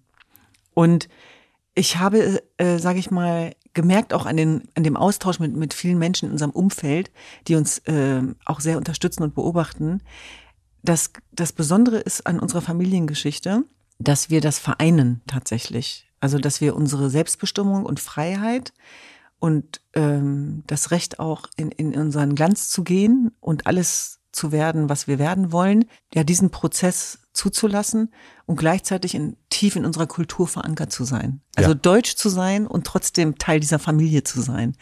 Und das hat was damit zu tun, dass es nicht nur darum ging, dass wir uns emanzipieren, sondern wir haben es geschafft, uns gemeinsam zu emanzipieren. Also ihr als Familie. Als Familie. Das heißt, Aber wie bist du zurück? Also ich meine, wie ist, du bist äh, in Hannover groß geworden, mhm. ähm, bist dann weit gekommen nach Bielefeld zum Studieren, äh, was ja schon ein großer Konflikt war, mhm. was ich gelesen habe. Aber wie ist, äh, erklär mir mal den Weg zurück, also mhm. zurück in die Umarmung, dass man mhm. rausgeht und sagt, ich umarme jetzt die Welt mhm. äh, und will alles sehen. Das, den, den, den, das, das kennen wir alle. Aber wie ist dieses zurück ja. Mutter und Vater einsammeln, damit die dann am Ende, kann, wann war es, 2021, mhm. äh, als du das Verdienstkreuz bekommen hast, dass ihr da gemeinsam hingehen könnt. Mama und Papa waren ja schon immer stolz auf uns. Ja. Aber auch die hatten den Druck aus der Community und der Kultur, äh, warum studieren deine Töchter unverheiratet? Warum mhm. gehen die in eine andere Stadt? Warum sind die so liberal? Warum sind die so selbstbestimmt? Warum dürfen die alleine wohnen? Und dann mussten meine Eltern sich plötzlich erklären. Die große Angst von allen war Entwurzelung, dass wir vergessen, wo wir herkommen und dass wir unter der Brücke landen. Nachdem all Das war die Angst deiner Eltern? Ja, und der anderen okay. natürlich. Also eigentlich hatten die Angst um euch? Genau. Okay. Genau. Und Sicher? das auch und natürlich auch äh, das Thema Respekt, äh, das Thema Ehre. Es ist auch so bei uns im, im, im Kulturkreis, dass das eine große Rolle spielt, was andere über die Kinder anderer denken. Und wir haben unsere Eltern irgendwann vor die Wahl gestellt. Und zwar nach dem Motto wir oder die. Also wollt ihr mit uns diesen Weg mitgehen, weil wir werden ihn gehen. Und der wird schmerzhaft, wenn wir jetzt hier wie sah das aus? Ähm, also Konfrontation. Es fing damit an, dass ich meine Sachen gepackt habe und meine Mutter meinte, was machst du da? Und ich habe gesagt, ich ziehe aus. Und dann meinte sie, du machst was? Das war undenkbar. Undenkbar. Großes Migrationsdrama im Hause Tekal. Und auch Geschwister, die gesagt haben, du, du zerstörst den Familienfrieden. Warum machst du das? Warum tust du uns das an? Ich war auch in eine Zumutung. Also es gibt, äh, es gibt nicht ohne Grund ein Kapitel in meinem ersten Buch, das heißt das schwarze Schaf. Für all das, was ich heute tue, wurde ich früher abgelehnt. Und heute werde ich dafür umarmt. Aber ich mache genau dasselbe wie früher. Und ich habe die natürlich konfrontiert mit der Lebenswirklichkeit in Deutschland und habe gesagt, ich will studieren, ich will frei sein und dafür muss ich jetzt meine Sachen packen. Ja, und das da, der Vorwurf war dann natürlich nicht nur, dass ich mich für diesen Weg entschieden habe, sondern noch die Schwestern mit reingerissen habe, so nach dem Motto, äh, aus denen hätte doch noch was werden können. Und ich, selbst jetzt, als ich weiter. Aber was hätte aus denen werden können nach dem Bild? Heiraten, traditionell okay. sein, eine gute Tochter sein, eine gute Kurdin sein, eine gute Jesidin sein. Also eigentlich nicht werden können, sondern bleiben. Genau, mhm. genau, mhm. genau. Und ich kann mich noch daran erinnern, jetzt vor wenigen äh, Monaten, als wir in Hannover waren, bei meiner Mama zu Weihnachten, mittlerweile, also wir haben uns schon immer geliebt. Das, so viel ist klar. Die Liebe hat ja dann auch alles so erhalten. Aber dann meinte sie nur so, ach, weißt du noch, als du noch Brot gebacken hast zu Hause und die Hähnchenteile zerlegt hast, das waren noch Zeiten und wo du dann die ganzen Runden unterhalten hast mit deiner Oma in Kurdisch. Und dann kam dieser komische Journalismus dazwischen. Und das war aber irgendwie lustig. Wir haben uns natürlich kaputt gelacht. Und heute sind sie natürlich dankbar und stolz, dass wir nicht unter der Brücke gelandet sind. Und jetzt passiert Folgendes. Jetzt kommen ganz strenge Menschen auch aus unserem Umfeld und Kulturkreis, die sagen, ich möchte, dass meine Tochter denselben Weg geht. Ach, wie schön. Und das ist ein Geschenk. Deswegen, wir dürfen eins nicht vergessen, Matze. Es gibt noch so viele Frauen da draußen mit auch äh, Fluchthintergrund und Migrationshintergrund, die immer noch in Unfreiheit sind. Egal wie modern sie erscheinen, ist das eine Erfahrung, die wir immer wieder machen dass da so viele Konflikte mehr sind und die müssen ganz anders kämpfen um ihre Selbstbestimmung und Freiheit und Zugehörigkeit.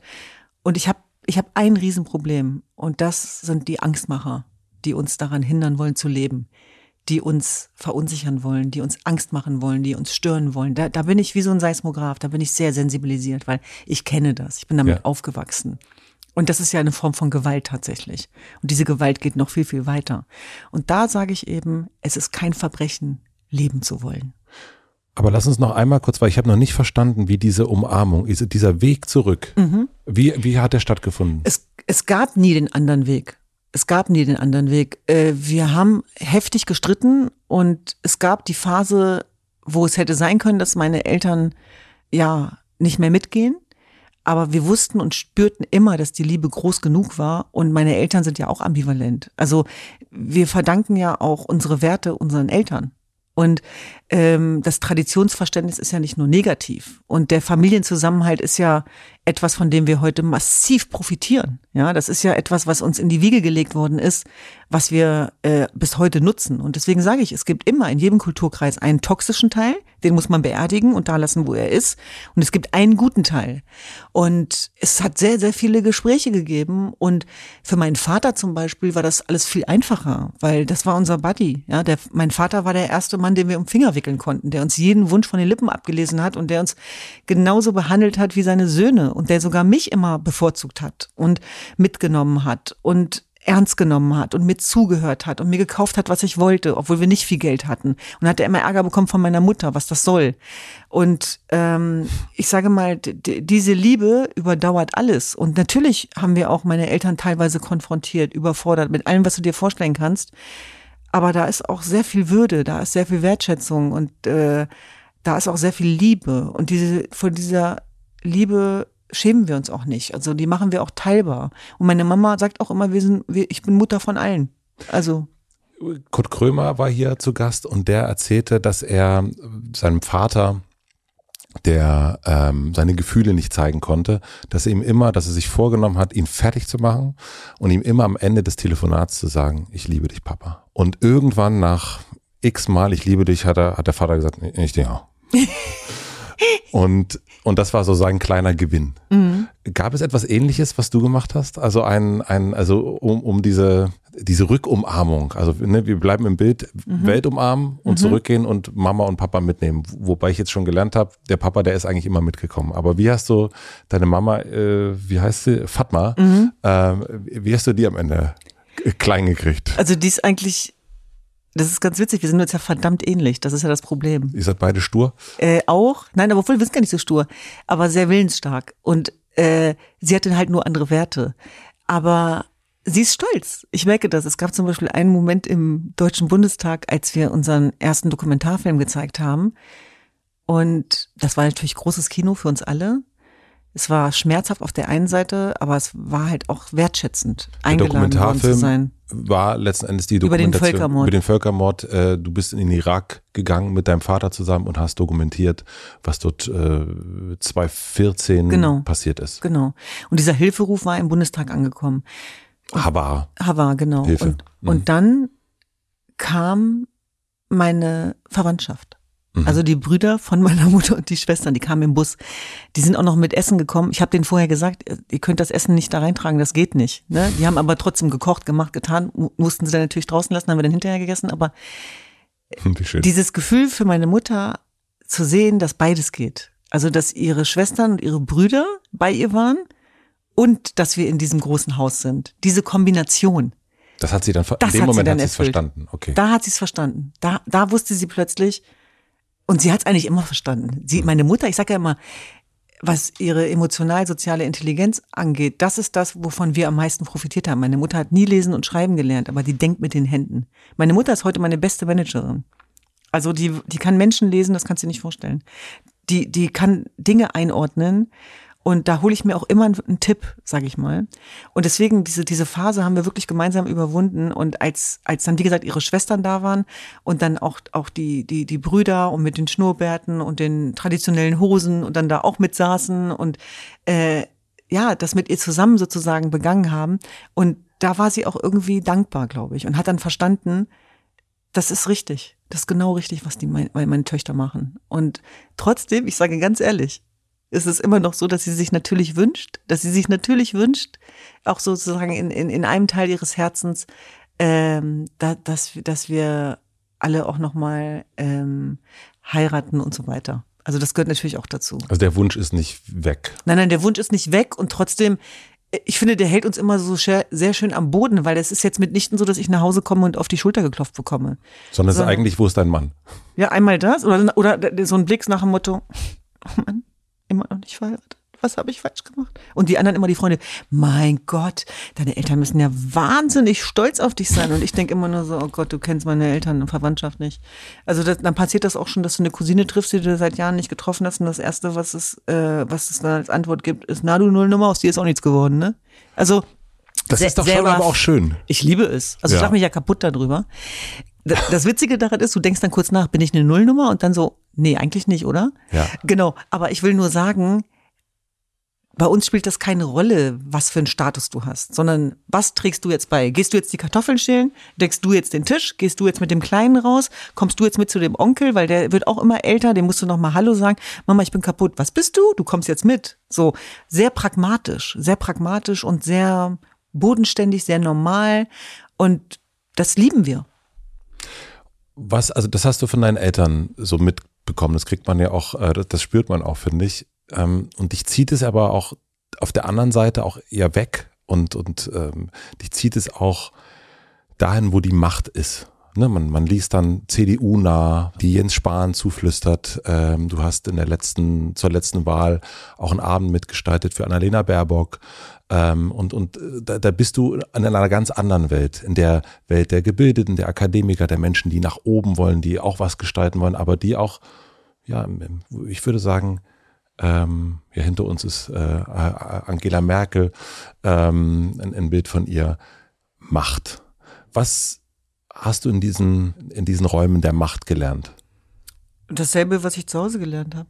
Also erstens habe ich keine Angst vor Macht, weil ich tatsächlich auch in einem Elternhaus groß geworden bin, wo sehr viele mächtige Menschen ein- und ausgegangen sind. Das hatte mit meinem Vater zu tun, der damals den ersten jesidischen Verein gegründet hat. Und da war ich noch ganz klein, da kamen schon Fernsehteams vom ZDF, vom NDR, äh, Politiker und Politikerinnen. Mein Vater hatte damals schon äh, Helmut Kohl geschrieben, auch, auch wegen Einen dem, Brief was, geschrieben, einen ja. Brief geschrieben. Ähm, Herbert Schnorr, der Innenminister damals aus äh, NRW, hat unser Dorf besucht. Ich habe beide Seiten gleichzeitig kennengelernt und erlebt und ich bin dafür sehr dankbar. Ich bin nämlich in Hannover-Linden äh, geboren und aufgewachsen und da bin ich mit Politikerkindern aufgewachsen. Ich bin in Schulen gegangen, wo auch die Kinder dieser Politiker waren, von Fraktionsvorsitzenden, von Künstlerinnen und ich habe immer gedacht, ich will das auch. Also ich habe ich hab mir sozusagen äh, die Frage schon auch gestellt, so, äh, warum sollte ich daran nicht teilhaben dürfen? Also, also wenn, wenn, wenn es etwas gibt, was wichtig ist und äh, was, wo man was bewegen kann, oder anders gesagt, ich hatte nie Angst vor Wirkungsmacht. Also Macht hat ja auch was Toxisches. Ja, voll. Aber genau wie Hilfe. Genau, genau wie Hilfe. Aber, es, aber meine Definition von Macht ist dienende Wirkungsmacht. Also ähm, das Gegenteil von Ego. Also wir brauchen Macht. Wir brauchen auch Macht für Frieden. Also um was zu bewegen, brauchen wir äh, machtvolle Netzwerke beispielsweise. Ja. Und ich habe da nie einen Hehl draus gemacht. Und Wirkungsmacht bedeutet aber auch Verantwortung tatsächlich. Und diese Verantwortung muss man dann sinnstiftend einsetzen. Und ähm, ich weiß nicht, ob ich CDU-nah bin. Ich, ich bin eigentlich stolz darauf, dass ich gar kein Parteimitglied bin. Ich bin parteiübergreifend aktiv, auch die Initiativen tatsächlich. Und meine Loyalität galt nie Parteien, sondern Menschen, Inhalten und Themen. Und, und dazu stehe ich bis heute. Und zwar unabhängig davon, wie es diesen Menschen geht. Also ich finde ja Menschen, die irgendwie im, im Licht stehen, das ist ja ganz einfach, sich an diese Seite zu stellen. Aber, aber ich finde es wichtig für Menschen da zu sein, wenn sie mit dem Rücken zur Wand stehen. Und dann Unterstützung zu geben, weil man menschlich von diesen Menschen überzeugt ist. Und mhm. so entstehen auch gute Netzwerke tatsächlich. Und daran erinnert sich auch jeder Mensch, egal was dann hinterher aus ihm wird. Aber es geht um den Wert des Menschen als Menschen und nicht in seinem Status. Und ähm, infolgedessen hatte ich auch nie Angst vor Status. Und die kleine Düsen, das kleine Kundenkind, sag ich mal, mit dieser lauten äh, Familienwelt, äh, wo es sehr traditionell zuging, wo ich sehr viel kochen musste und funktionieren, hat sich auch immer weggeträumt in diese Welt, äh, in der wir heute auch zu Hause sind. Und zwar mit einer Selbstverständlichkeit. Also es war wirklich so dieser Drang danach da, ähm, die Themen, die mir im Herzen liegen, auch ähm, hörbar und sichtbar zu machen tatsächlich. Und deswegen hatte ich nie Angst vor Bühnen. Ich hatte eher Angst, dass ich diese Möglichkeit nicht bekomme, das kundzutun. Und ich glaube, das ist tatsächlich Berufung, weil aber es geht nicht um die Bühne als Bühne, sondern es geht darum, was machen wir mit dieser Bühne? Wie nutzen wir sie? Und da geht es tatsächlich wieder um Menschenrechte. Aber es ist ja ein Ziehen auch. Also, ne, also das eine eine Tradition, eine Religion, eine Familie zieht und auf der anderen Seite auch Macht zieht, Status zieht, Politik mhm. zieht. Und man sieht ja auch äh, die Extreme in, in beiden Fällen. Genau. Wie bleibst du davon unbeeindruckt? Das merkt man ja. Du ich bist muss ja, an Hannah Arendt denken. Mhm. Das geht um den Weltbezug. Also wirklich, da muss ich ganz tief an Hannah Arendt denken. Wir sind nicht verführbar, wenn wir in unserem Weltbezug und Lebenskern bleiben. Was ist dein Weltbezug? Menschlichkeit und Menschenrechte, die universell gelten und Freiheit. Freiheit, weil ich weiß, was Unfreiheit bedeutet. Und ich weiß, was Ausgrenzung bedeutet. Nein, auch als ich, dass ich als kurdisches Mädchen in Deutschland aufgewachsen bin, da ging meine Unfreiheit schon los. Mhm. Und ich weiß, dass das nicht selbstverständlich ist und es geht um Empowerment und es geht um Möglichkeiten. Es geht darum, Räume zu erweitern und es geht darum, auch nicht verführbar zu sein. Und in dem Moment, wo du diesen Weltbezug hast, bist du auch immunisiert gegen Ego und gegen Konsum. Und wir merken ja gerade, dass Menschen können Geld der Welt haben, das erfüllt die nicht, das macht die nicht glücklich, sondern was machst du mit diesem Geld? Wie setzt du das ein? Und meine Mutter hat immer gesagt, mach dich nie erpressbar, mach dich nie korrumpierbar sie hat noch hinzugefügt, noch nicht mal vor deinem eigenen Ehemann. Fand ich irgendwie geil. Ähm, aber was sie damit sagen wollte, war, sorgt dafür, dass ihr immer in den Spiegel gucken könnt. Und äh, es geht nicht nur um Macht. Also das Ohr der Mächtigen ist nichts wert, wenn du nichts zu sagen hast. Also wie nutzen wir das Ohr der Mächtigen? Also du hast gerade über Annalena Baerbock gesprochen die jetzt Außenministerin ist. Wir hatten schon viel eher miteinander zu tun mhm. und haben für Sonderkontingente gekämpft beispielsweise. Ja, sie ist auch äh, Schirmherrin von Sie ist Hava. Schirmherrin von Hava, genau. Also war sie auch schon vorher schon. Genau, das war sie auch vorher schon. Und natürlich geht es jetzt weiterhin darum, zu, daran zu erinnern, dass die Afghaninnen befreit werden müssen und dass die im Schmerz sitzen und dass es Zwangsverheiratungen gibt und dass wir ein Bundesaufnahmeprogramm brauchen. Und das ist alles gerade in Planung. Es geht darum, daran zu erinnern, dass die Jesidinnen selbstmordgefährdet sind, dass wir uns um die Kinder kümmern müssen, die aus der Vergewaltigung entstanden sind. Es geht darum, sich Gedanken darüber zu machen, wie eine menschenrechtsgeleitete Außenpolitik aussehen kann, die den Fokus der Frauen und Kinder in den Mittelpunkt rückt. Das heißt, auch wenn ich diese Netzwerke habe, bleibe ich im besten Sinne störend. Es geht darum, sich damit nicht gemein zu machen. Und Das heißt nicht, dass man nicht dankbar dafür ist, aber das hat für mich eine Funktion tatsächlich. Mhm. Und die musst du dann einsetzen für die anderen, nicht für dich. Und das spüren die Menschen. Mhm. Also die Menschen spüren ganz genau den Unterschied, ob es dir nur um dich selber geht oder um die Sache. Das kannst du auch nicht erzwingen, das kannst du nicht verordnen. Menschen haben ein ganz tolles Gefühl dafür. Und ich glaube, das ist der Grund, warum diese Hava Help Familie auch immer größer wird oder auch das German Dream Movement. Und ich bin immer dem lieben Gott dafür dankbar. Wie gesagt, ich komme ja gerade auch aus, aus Steglitz und wir haben mit den Geflüchteten gesprochen, wo auch ganz viele Schwarze übrigens dazwischen waren, die nochmal von der besonders herausfordernden Situation erzählt haben. Ich habe Tejan nur zugerufen, Tejan auf Kurdisch. Ich so, wie früher, ne? Ich so, Tejan, wie früher, ne? Deine und Schwester. Sie, ja, und sie hat mir dann zurückgegrinst. Ich so, wie früher, ne? Nur, dass uns mehr Leute dabei zugucken. Aber eigentlich machen wir genau dasselbe wie früher. Und ich bin dafür sehr dankbar, auch, dass ich selber immer wieder auch berührt bin von Menschlichkeit, von Geschichten von Menschen.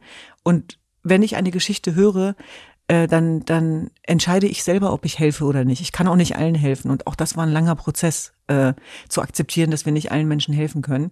Aber das ist das, was uns im Kern äh, verbindet. Und wir haben viel zu tun in diesem Land. Wir haben viel zu tun in dieser Welt. Und ich finde, dass wir alle gemeinsam dieses Land bauen müssen. Und dass wir auch das Beste aus den Menschen rausholen müssen. Und das ist mir dann egal, ob das eine Außenministerin ist oder ob das ein Sachbearbeiter ist, ähm, sondern äh, es geht darum, wie wir auch so für die guten Dinge äh, auch Mut äh, freilegen. Also weil es sehr viele Menschen gibt, die sehr viel Scham haben, sehr viel Ängste haben und eigentlich aber innerlich brennen und eigentlich auch was tun wollen und dabei auch ein bisschen Geburtshelfer zu sein, weil wir das ja schon alles durchlaufen haben und nicht, dass wir allwissend sind. Um Gottes Willen, das soll jetzt nicht arrogant oder vermessen klingen. Auch ich werde konfrontiert, ganz massiv. Ich werde den ganzen Tag kritisiert von unseren Mitarbeitern. Das geht nicht und das geht nicht. Und da müssen wir auch aufpassen und hier müssen wir aufpassen. Und das liebe ich, weil, weil, weil all das, was wir intern klären, sorgt natürlich noch mehr dafür, äh, dass wir uns immunisieren. Und das sage ich deswegen, weil wir natürlich auch sehr viele Gegner haben, die auf Fehler warten. Und, und, und bei mir ist es eben so, dass ich sage, hey, Fehler gehören zum Menschsein dazu. Ist das aber so, dass du, wenn, dass du keine Angst vor diesen Fehlern hast, weil du weißt, du hast den Weltbezug? Ja, ja, ja, ja, ja. Es geht um diesen Weltbezug und, und, und weil man sich auch dann entschuldigen kann und sagen kann, ja gut. Genau, genau, hm. genau. Und und und bestes Beispiel, ich will es aktuell machen. Ukraine, wir reden darüber im Verein und dann kommen so Sätze wie, ja, aber wir sind ja dafür nicht zuständig. Wir haben ja mit der Ukraine nichts zu tun. Weil ihr eigentlich ein Menschenrechtsverein für die jesidische genau, aber sind wir ja nicht mehr. Sind wir ja längst nicht mehr. Wir machen Projekte in Afghanistan, wir sind multiethnisch, multireligiös, wir machen Sportprojekte, Bildungsprojekte, Frauenprojekte. Ich dachte, das wäre klar. Mhm. Und dann sitze ich da und denke so, ach so, wir sind dafür nicht zuständig. Okay. Wir sind dafür nicht zuständig? Interessant. Warum sind wir nochmal gegründet worden? Wegen dem Völkermord. Im 21. Jahrhundert, für den sich niemand interessiert hatte, für den sich auch niemand zuständig gefühlt hat. Wir sind dafür zuständig. Mhm. Wir sind dafür zuständig. Und dann habe ich auch gesagt, wenn wir Ängste haben, ist das vollkommen in Ordnung. Wenn, wir, wenn wir überfordert sind, auch in Ordnung. Aber wir werden was tun. Und das muss man dann auch zulassen. Also, dass es da ganz unterschiedliche Haltungen, Meinungen gibt. Ich will nur da, dann sozusagen so einen kleinen Blick hinter Schlüsselloch mhm. zulassen, dass es auch nicht immer einfach ist. Es wird wahnsinnig viel diskutiert. Aber mein Weltbezug zwingt mich dazu, dass ich mich dafür zuständig fühle. Und dann musst du aber es auch mit der nötigen Empathie und Sensibilität machen.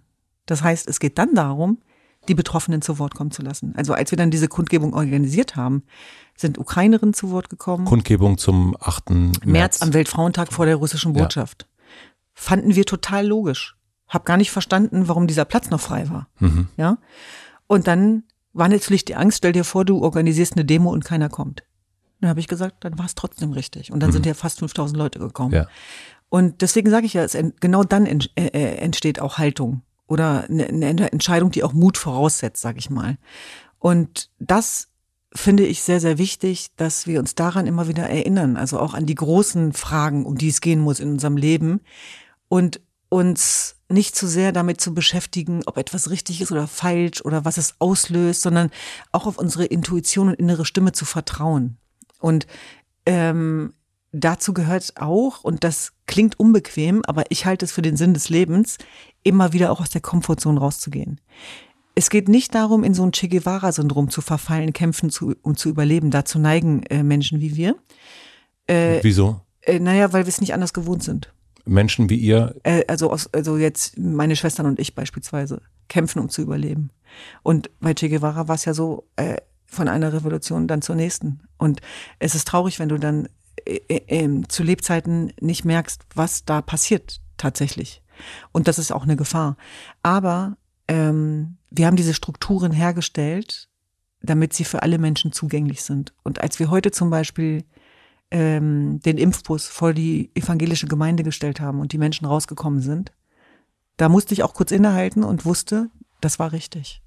Und natürlich leben wir im Psychokrieg der Digitalisierung, wo alles, was stattfindet, beschossen wird. Und dann sage ich aber, wenn ich dann beschossen werde, dann kann ich das schlucken. Ich kann dann damit umgehen. Ich werde damit leben können. Deswegen geht es auch darum, dass man nicht von allen gut gefunden werden muss. Und natürlich haben wir Impfgegner, die sagen, jetzt, woll, jetzt wollen sie die Spritzen auch noch an die armen Geflüchteten weitergeben und all das, was so dazugehört, kennen wir ja. Aber das sollte uns nicht davon abhalten, das zu tun, äh, wovon wir überzeugt sind. Ich wollte dich eigentlich fragen, wie Integration gelingen kann. Also jetzt gerade, wo viele, viele Menschen, Frauen, Kinder aus der Ukraine herkommen. Und dann habe ich gelesen, dass du das Wort Integration überhaupt nicht magst. Ähm ja, es, unterscheidet halt in wir und ihr, ne? Ja. Genau, es unterscheidet. Deswegen rede ich ja immer, immer vom Werteministerium. Aber was ist das bessere Wort? Also was ist äh, integrieren, verstehe ich als wir wollen diese Menschen in unsere Mitte holen. Mhm. Integrieren, genau. das heißt für mich also heißt auch eigentlich gar nicht so sehr trennen, sondern mhm. reinholen. Genau, aber, aber, wer ist wir und wollen holen und so mhm. weiter, verstehst du? Da geht das ja, Ganze ja, ja, ja, schon los, ne? So, so mit Bringschuld und so weiter. Äh, es muss noch viel mehr auf Augenhöhe stattfinden, wie auch immer wir es nennen wollen. Okay, also du hast und auch kein Wir sind eine Wort. Einwanderungsgesellschaft. Ich nenne es ja German Dream. Okay. Das ist ja der German Dream. Okay. Der German Dream ist die Idee einer Vision dafür, wofür dieses Land steht, dieses Wunderbare. Und wir sind eine Einwanderungsgesellschaft. Jeder Vierte in unserem Land hat Zuwanderungsgeschichte. Wir sind eine diverse Gesellschaft. Das merken wir. Wir werden immer diverser. Ja. Also auch äh, religiös, kulturell, ähm, ethnisch. Und es geht darum, im besten Sinne mit dieser Diversität umzugehen. Und es geht darum, dass wir diese Potenziale erkennen und dass wir das nicht mehr defizitär betrachten, sondern dass wir endlich realisieren, dass beispielsweise auch die Demografie uns dazu zwingen wird, ähm, wenn wir uns den Fachkräftemangel angucken, dass wir uns unsere Schätze im Land mal genauer angucken und äh, die äh, ungeschliffenen Rohdiamanten, bevor wir irgendwie nach rechts und links gucken. Und das heißt nicht, dass ich, äh, dass ich irgendwie Parallelstrukturen schönrede. Also wenn du dir meine Filme anguckst, äh, die ich zu dieser Thematik schon gemacht habe, da kann man mir glaube ich gar nichts vorwerfen. Äh, ich kenne auch die Schattenseiten, ganz klar. Ähm, ich kenne auch die Unterdrückungsmechanismen, die abgeleitet werden. Ich habe eine ganz klare Position, auch was das Thema ähm, sogenannter Ehrenmorde ausmacht. Da habe ich mich auch schon äh, auseinandersetzen müssen mit der einen oder anderen linken Politikerin, die gesagt hat, Ehrenmorde haben nichts mit der Kultur zu tun. Das sehe ich aber mal ganz anders. Ähm, Interessanterweise kenne ich, wie gesagt, nur muslimische Frauen und jesidische Frauen, die davon betroffen sind, in der Art und Weise. Und das heißt nicht, dass, dass Deutsche sich da jetzt reinwaschen können, dass äh, jeden dritten Tag auch hier jemand stirbt, äh, zeigt, dass es ein universelles Problem ist.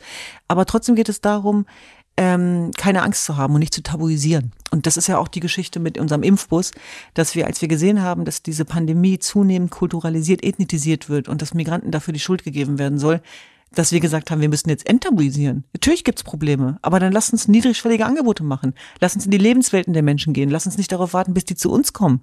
Und wir und, fahren mit dem Bus dahin, wir fahren nach Cottbus, genau, nach Jena. Genau, lass uns mal über eine äh, Regierungskommunikation nachdenken, die multilingual ist. Also wollen wir immer nur an allem denjenigen die Schuld geben, über die dann geredet wird, oder sollen wir uns mal generell Gedanken mhm. machen über das ganze System?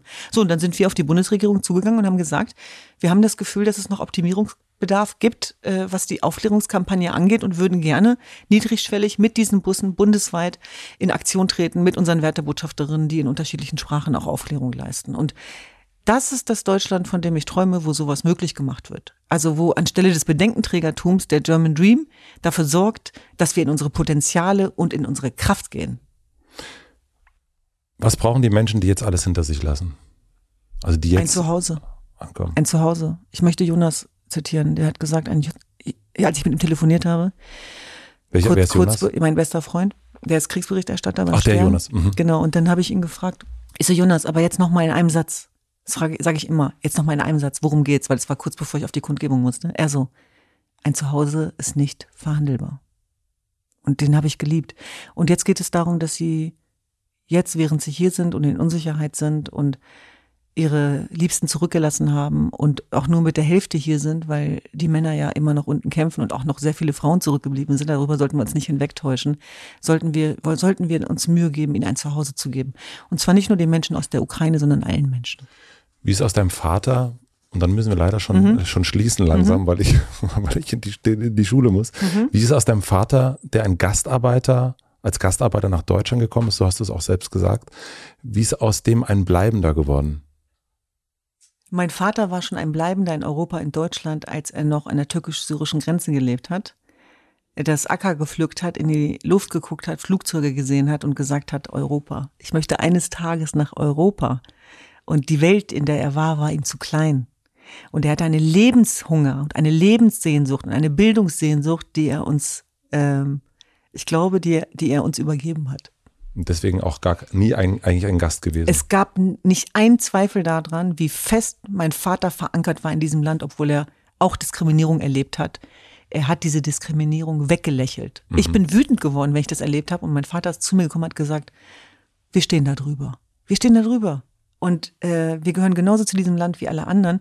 Und auch diese Dankbarkeit, äh, die hat er uns mit, mitgegeben, kann man sagen, und auch vorgelebt. Und in seiner Offenheit, in seiner Sympathie, in seiner umarmenden Haltung ähm, hat er uns sehr viel vorgelebt und beigebracht. Und meine Mutter auch. Denn während mein Vater die ganzen Menschen nach Hause geholt hat, musste meine Mutter die ja alle bekochen.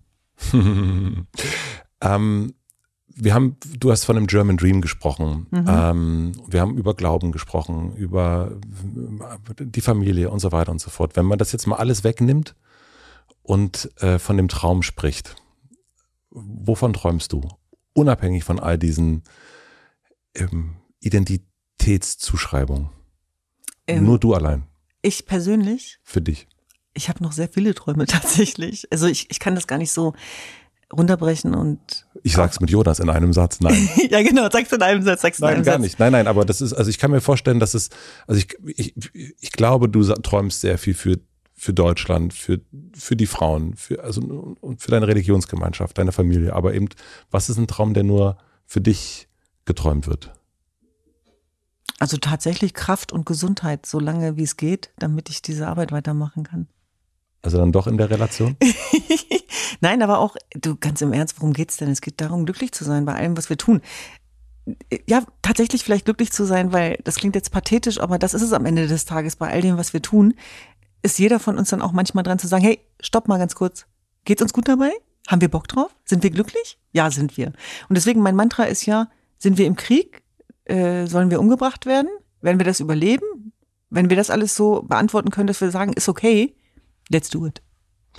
Dann habe ich noch drei schnelle Fragen zum Ende. Mhm. Ähm, was denken andere über dich, was nicht stimmt? Dass ich kompromisslos bin. Kann ich nachvollziehen, dass das nicht stimmt. Mhm. Ja, das hat man, also das hat man doch heute auf jeden Fall gemerkt. Also dass, dass mir die Meinung anderer sehr, sehr wichtig ist und dass dadurch das große ganze Bild entsteht. Ja, aber das glaube ich auf jeden mhm. Fall. Also da mhm. haben die nicht recht. Genau. Würde ich sagen, würde ich doch eindeutig Ich wollte sagen. ehrlich gesagt antworten, dass ich stark bin. Weil ich bin ja nicht immer stark. Aber das finde ich auch nicht schlimm. Nee, mhm. das ist also. So, ja. das wären so die beiden Sachen. Was lernst du gerade, was du nicht so gut kannst? Weniger zu rennen. Mehr zu atmen. Also das Ankommen? Mhm. Mhm. Und auch sich wohlzufühlen in der Normalität. Wie weit bist du davon entfernt? Ähm, Wie viele Kilometer? Mal so, mal so. Und also, jetzt gerade in diesem Moment? Jetzt gerade bin ich leider sehr weit davon entfernt, aber ich arbeite daran und zumindest ist es mir bewusst. Und zum Schluss habe ich eine große Plakatwand am Alexanderplatz. Imagination ist gefragt und du darfst entscheiden, was du für alle Berliner, Berlinerinnen draufschreiben würdest. Menschlichkeit ist ein Muskel, trainiert ihn jeden Tag. Ist das ein Satz von dir? Ja. Schön, das ist ein sehr, sehr schöner Satz. Mhm. Wir haben ein bisschen zu wenig Zeit gehabt. Es, ähm, wir, wir haben uns quasi in den, in, im, im Laufen getroffen. Ich bin mir ziemlich sicher, dass wir uns nochmal sehen und sehen müssen. Denn es gibt eigentlich, äh, ich habe von diesen vielen Fragen nur eine Seite gestellt.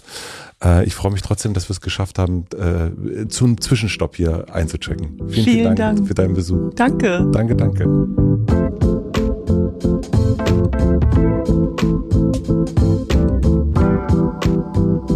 Das war die Zen Tekal. Vielleicht wundert ihr euch, dass dieses Interview so kurz war, denn man merkt, wie viel mehr Duzen zu erzählen hätte. Leider hatten sich ein paar Termine verzögert und verschoben, was unser Zeitfenster sehr, sehr verkürzt hat. Und darum freue ich mich jetzt einfach, wenn wir uns ein anderes Mal noch einmal unterhalten. Wenn ihr noch mehr über Duzen erfahren wollt, dann empfehle ich euch den Sandra Maischberger Podcast, denn dort war sie zu Gast.